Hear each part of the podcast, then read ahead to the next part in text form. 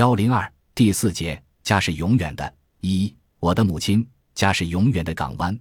早年每年三百天以上出差记录，让我常年在外奔波，没有家人的亲情温暖和支持，是不可能坚持下来的。这是我力量的源泉。然而总是离多聚少，难得陪伴他们，报答他们，是我一生的愧疚。而我半生充满大波澜，使亲人们总是在担惊受怕中生活。想起来，心里总是难受。一，我的母亲，母亲去世三年，对母亲的思念不曾中断过。往事无穷无尽，聚拢来又飘散去。对母亲的依恋和缅想，随着岁月则更加深刻。特别是母亲临终前最后一句话：“到西藏了吗？”总像一块重铁，沉沉地压在心上。我当时还在西藏工作，母亲梦中想着远在西藏的儿子，气未厌。而魂灵已追到西藏寻找儿子去了，这句话犹如一块巨石惊起心底一潭水。母亲一辈子经历数不清的大灾大难、大悲大痛，说不尽的苦辣辛酸、恩恩怨怨，而她竟都没有说，至死也放不下的是对儿子的思念。母亲咽气是夜里九点十分，我们弟妹六个都在身边。当夜，我跪在母亲遗体前，一直跪到天亮。坚硬的花岗石地板，冰冷冰冷，跪的膝盖很疼，一会儿就变麻木了。表舅把我拉起来，我又跪下。我坚忍着，母亲要永远的走了，陪伴每一分钟都显得弥足珍贵。外面飘着雪，风在呼号，寒气硬硬的，冷透棉衣。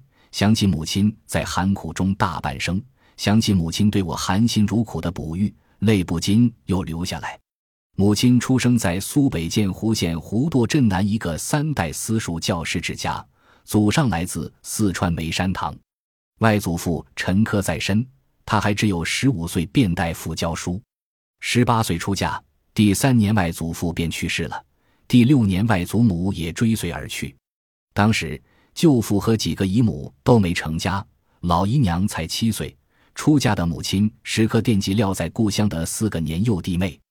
母亲生育八次，健在的六个儿女和四个弟妹，决定了母亲生命的旅途布满了担忧与思念。外祖父是私塾教师，就思想很重，不肯让女儿读书。母亲名字叫苏慧，是聪慧好学的人。她虽没有上过学堂，可是能把《三字经》《百家姓》和《论语》都背下来。到了六十岁，还能把王勃的《滕王阁序》大段大段地背诵下来。过去读书都大声朗读，他是背着妹妹躲在学堂门外墙边跟人家背诵。没有想到，在外祖父病重时，是十五岁的大女儿上课堂替父教书。母亲是双眼皮，眼光平静祥和，面相周正，鼻梁挺拔，眉宇间开阔。曾祖父为孙子及我父亲选媳妇时，请算命先生相面，说我母亲是一脸善香，性格温柔和顺。贤惠，会持家，相夫教子，能光耀门庭。于是便经媒妁之言，选定母亲当孙媳妇。母亲家族的读书重教，特别是两个姨母对文学的偏好，对我少年时期成长是影响巨大的。我生下来便给母亲带来不幸，躺在母亲怀里整整十三天没睁开眼，使母亲焦虑不安。这是母亲临终前告诉我的。小时的事我多记不清，刻骨铭心的是三年自然灾害的苦难日子。我在《严复家谱》一书前面饥饿章节里叙述的都是母亲领着我们与饥饿搏斗的真实往事。我的祖上对读书人最为看重，祖父母从来不知道孙子叫什么名字。三岁时，他们便直呼我大学生，直到辞世。母亲深得家传，也把读书看得高于一切。亲戚来射阳逃荒，要饭时能吃到米饭团，我要跟去。母亲非常吃惊地盯着我看，举起手来又放下去，然后便自己哭起来。母亲抱着我说：“饿死也不能讨饭，只有读书才有出息。”母亲刹那间震惊的表情是我未见过的。母亲一次也没打过孩子，指头也没戳过，而她扬起的手给我印象太深。许多年过去了。母亲震惊后扬手的神情，就像浮雕感极强的油画，深深地刻在我心里，想起来仍感到新的经历。也就是从那起，我就知道，为了让母亲不伤心，就要下死劲读书，饿不死就要读书，这是穷人家孩子唯一的出路。我是从八岁开始写日记的，有一天写道：小学读五十，中学读三百，读尽天下书，要做出息人。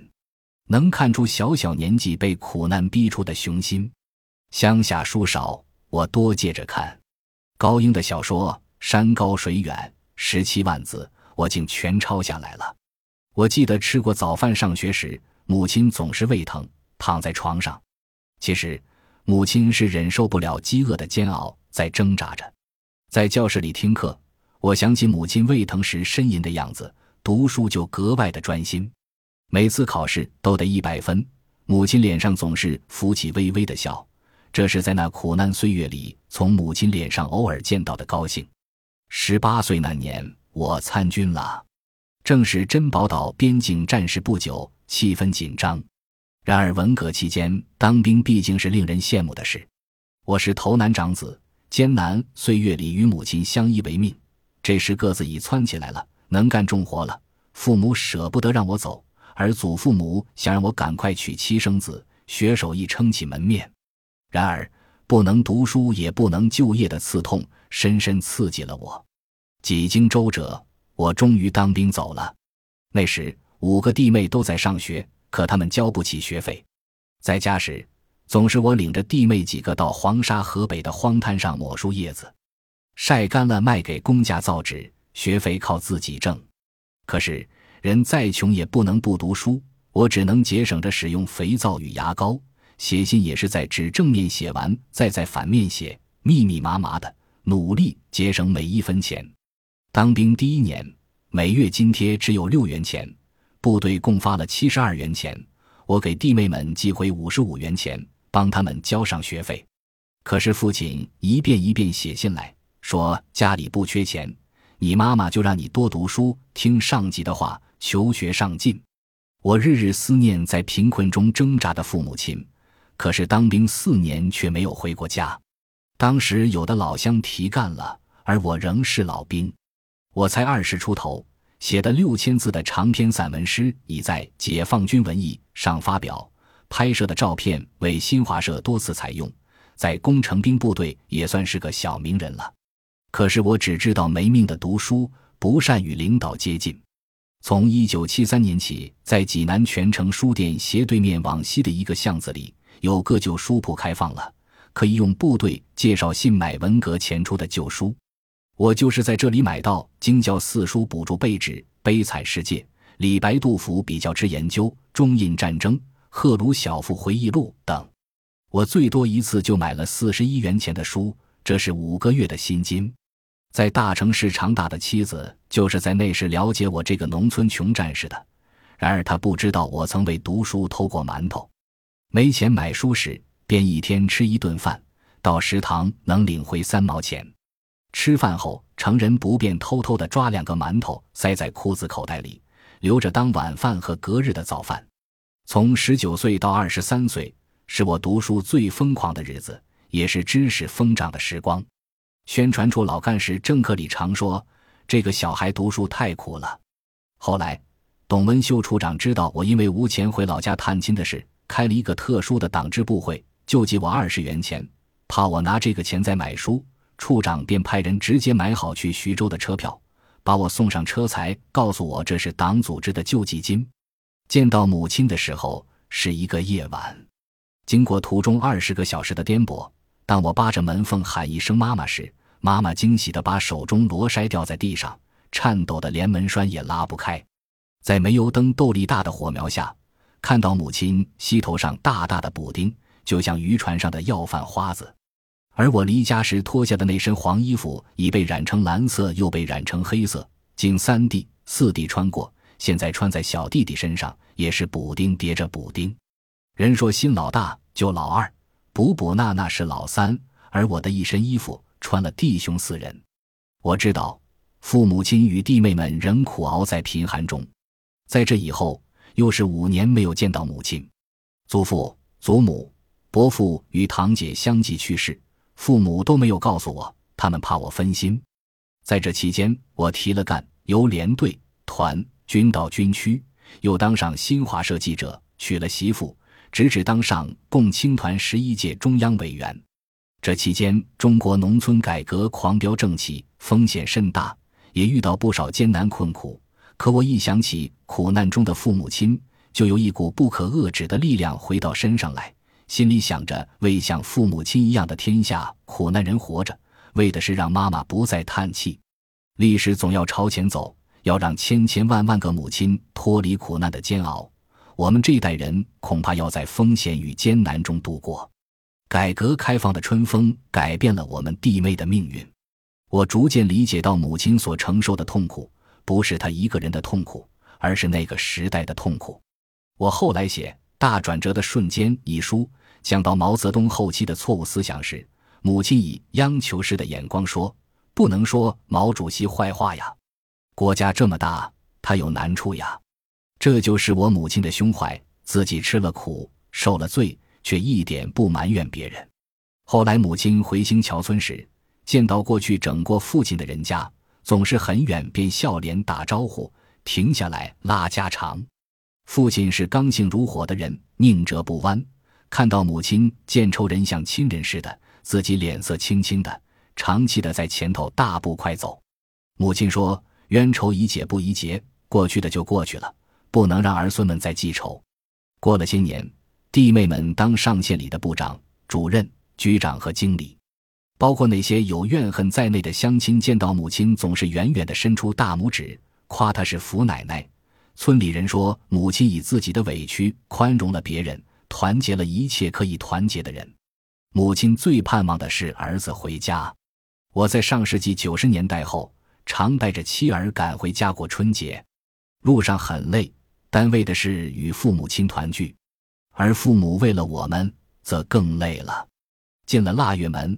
母亲就开始忙年了，擦窗子、晒被子、蒸包子、包粽子、做肉丸。我回来了，一大家二十多口都来了，吃了一桌又一桌，做饭、刷碗、洗衣、扫地。母亲背负着还不完的儿孙债，在命运的羊肠小路上，默默地走着无尽的长途。有一年春节，为腌制我一家爱吃的鱼，一气腌了十多条大鱼。大冷的天，脱掉棉袄，擦香料和盐。自己身上直冒热气，结果母亲累病了，躺倒了，挂起吊瓶。可是母亲还是乐呵呵的。临走时，小妹妹说：“大哥回来几天了，还没和妈妈说一句话呢。”我走到母亲眼前，弟妹们围绕着，母亲受不住别人围着她，赶快说一句：“明年还回家过年。”当我四十四岁去西藏时，母亲已明显的老了，白发已爬上耳边，身体显得憔悴。从河德街北走到街南要歇好几次。母亲听说西藏氧气少，走路像哮喘一样，光喘粗气。到处是冰天雪地，零下四十多度，走路能冻死人。母亲暗地又叹开了气。夜深人静的时候，人都走了。母亲说：“吃苦的事怎么尽是你去理？”他顿了一下，又说：“上级看得起你呀，国家培养这么多年。”还是去吧，不能逞强了，要爱惜身子，早点回来。我们都是七十岁的人了。父母亲执意从老家把我送到南京，一直送到车站站台上。列车开动时，我与妻儿站在车窗旁，母亲招手喊着：“早家来呀！”母亲的腿跌断过，拖着疲惫的身子行走很吃力。年迈的父亲拉着母亲的手，追赶已启动的列车，小步跑着。母亲跑不动，眼光远远地追着车窗，举着的手不时抹着眼泪。我的眼酸了，泪水模糊了眼眶，心里也感受到一阵发酸。我到西藏当月，父母就订了一份《西藏日报》，开始在家门口订了一个报箱，后来常站到门口张望，接着由父亲到邮局去拿。有时父母吃过早饭，就搀扶着上街去取报。回到家，父亲把。西藏日报从头到尾看一遍，遇上我写的文章，父母亲都抢着看。父亲喜欢大声朗读，母亲则安详地坐着听，然后自己再看一遍，剪下来贴在本子上。后来我找不到在西藏的采用稿时，总能在父母那里找到。父母除了看《西藏日报》，便是看电视。一看到有“西藏”两个字，就抢着拿遥控器把声音调大。没有新闻，便看天气预报。母亲就是想听到“西藏”两个字。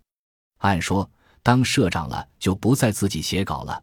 可到西藏的第一个春节，我自己动手写了十三篇现场特写。这些稿子多为《人民日报》、《新华每日电讯》和《西藏日报》采用，像藏家看肉、康巴盛会、西藏新年唱新歌、哈达献给邓小平、拉萨盛行红气球、开耕大典，写的是具体的事。有些段落母亲能背下来，我知道母亲在想念儿子，在惦记西藏。儿子能把对父母的思念之情倾泻在报纸上，让祖国人民了解西藏。让母亲了解儿子，这是做儿子的最幸福不过的事。我在拉萨想起父母，便出去写一篇稿子。第二天，父母便能从报纸上找到我的名字，知道儿子在干什么。